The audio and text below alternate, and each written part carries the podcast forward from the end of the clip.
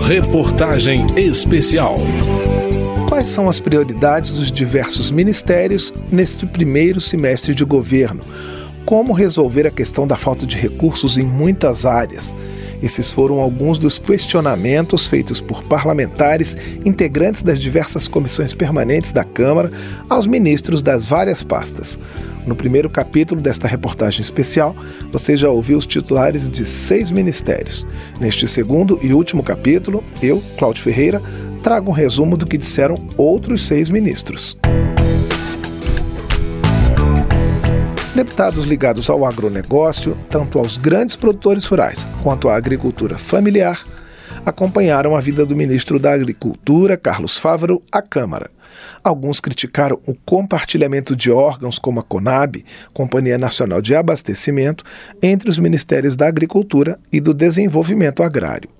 O ministro defendeu a transversalidade de ações entre os ministérios e lembrou das diferenças entre os diversos tipos de produtores rurais que justificam essa ação de mais de um órgão. Qual a diferença e qual a necessidade de ter dois Ministérios de Agricultura? Um voltado aos pequenos e o outro aos médios e grandes produtores. É que o médio e grande produtor tem capacidade de contratar engenheiro agrônomo, tem capacidade de contratar engenheiro ambiental, tem capacidade de buscar crédito, se não do plano safra, mas de recursos internacionais, de trades, tem mecanismos próprios de tocar a sua propriedade e dependem menos do Estado para desenvolver a sua atividade. Já um agricultor familiar, não. Parlamentares como o deputado Coronel Meira, do PL de Pernambuco, no entanto, temem que a divisão provocada por esse rearranjo administrativo prejudique as políticas públicas. A gente não entende e a gente não quer e a gente não aceita essa divisão de mapa, de MDA, de Ministério de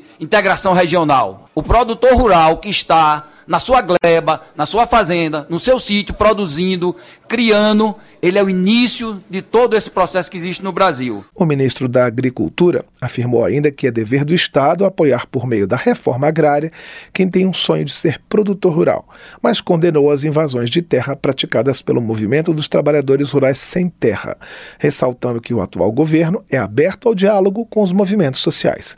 As invasões promovidas pelo Movimento dos Trabalhadores Sem Terra desde o início de 2023 também foram alvo dos deputados que receberam o ministro do Desenvolvimento Agrário, Paulo Teixeira, aqui na Câmara. Eles cobraram providências do governo.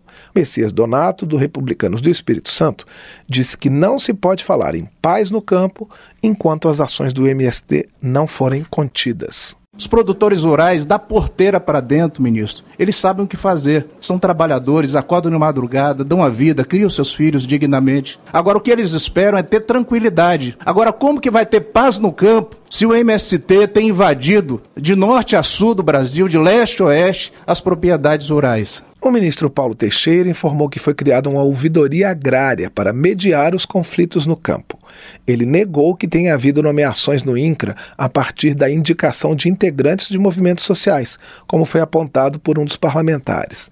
Disse também que está negociando a desocupação de várias áreas, já com resultados positivos, e afirmou que o governo Lula vai apresentar nos próximos meses um novo programa de reforma agrária. O programa de reforma agrária está previsto na Constituição brasileira e nós vamos implementá-lo com respeito à Constituição brasileira e com respeito às leis. E por essa razão nós vamos sim estabelecer paz no campo, como nós constituímos essa ouvidoria agrária para não ter mais conflitos que possam desbordar para questões mais graves na sociedade brasileira. O avanço de invasores, incluindo garimpeiros ilegais, a terra indígena Yanomami, foi apontado pela ministra dos Povos Indígenas, Sônia Guajajara, como o principal entrave ao fim da crise humanitária que atinge a etnia. Ela disse aos integrantes da Comissão da Amazônia e dos Povos Originários e Tradicionais da Câmara que há 30 mil indígenas Yanomami e 20 mil garimpeiros.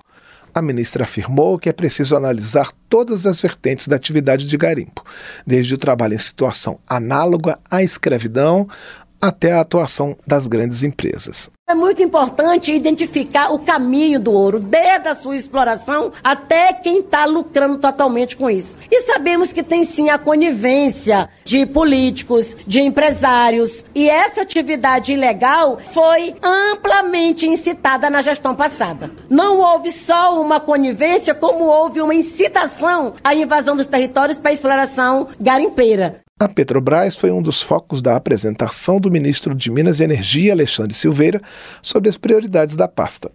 Ele disse aos deputados que o governo vai cobrar a modernização das refinarias da empresa. O objetivo é garantir a autossustentabilidade na produção de gasolina, já que parte do combustível consumido no país é importada. Durante a audiência pública da Comissão de Minas e Energia, o deputado Leônidas Cristino, do PDT do Ceará, afirmou que atualmente as 12 refinarias da Petrobras operam com quase 30% de ociosidade. Por que, que as refinarias do nosso país estão operando com apenas 70% da sua capacidade e nós estamos comprando, por exemplo, óleo diesel a dólar? Essa equação eu fico assim sem entender. O ministro Alexandre Silveira afirmou que o governo precisa fazer uma interlocução firme com a Petrobras. Eu acho que nós temos que investir nessas refinarias, nos tornarmos autossustentáveis. A Petrobras ela tem que ser reconhecida pela sua natureza jurídica, de empresa de economia mista, de respeito aos minoritários, mas o governo tem que ter a coragem de falar em alto e bom tom que o governo é controlador da empresa. E ele vai respeitar a governança da empresa, mas ele não vai abrir mão que ela cumpra o seu dever com o país e que está na Constituição e está na lei das estatais, que é um dever social. A ex-jogadora de vôlei Ana Moser, atual ministra do Esporte, disse aos parlamentares da Comissão do Esporte da Câmara que o objetivo do ministério é popularizar a atividade física no país. A pasta foi recriada pelo governo Lula.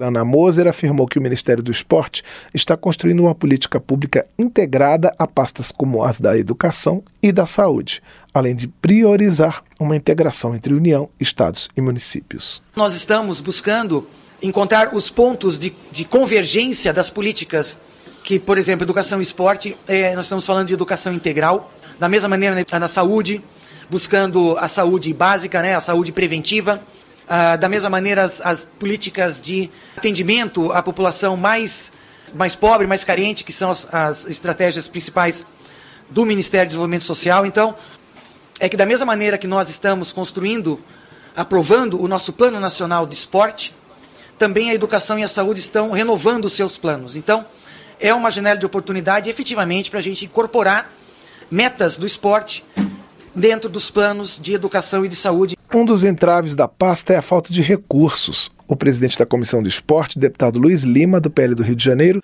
se comprometeu a trabalhar junto à Comissão de Orçamento do Congresso para melhorar a situação do Ministério do Esporte. Nós temos que nos unir aqui. Essa comissão ela vai ter uma interferência com o relator do orçamento, que é a partir de agosto, para que a gente melhore as condições não só orçamentárias do Ministério, mas como políticas, secretários e ministra visitem essa casa.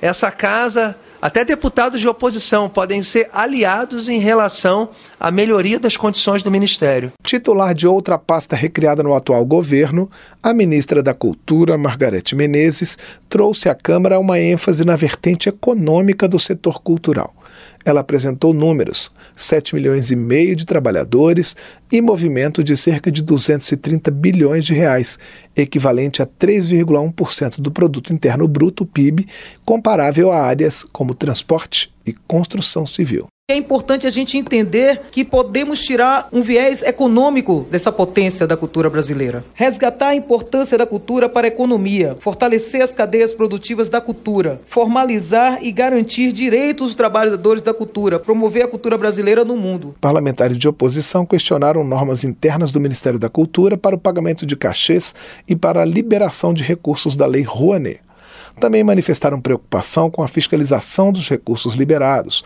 como salientou o deputado Mário Frias, do PL de São Paulo, que foi secretário de Cultura no governo passado. Em momento algum, o governo Bolsonaro foi contra o investimento na cultura. Só o que me preocupa, ministra, é saber se cada projeto desse vai obedecer o devido processo legal. Se vai haver é, inexecução de, de projetos, superfaturamento, projetos duplicados. A ministra Margarete Menezes garantiu que o Ministério da Cultura está atento à fiscalização.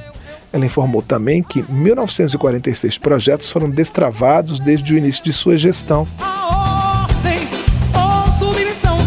Seu transformou-se na verdadeira humanidade.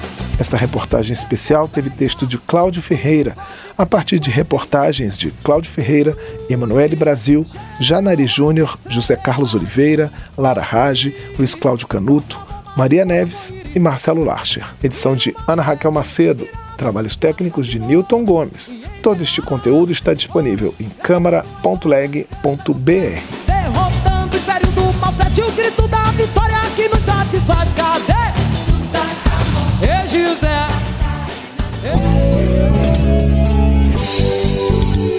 Reportagem especial.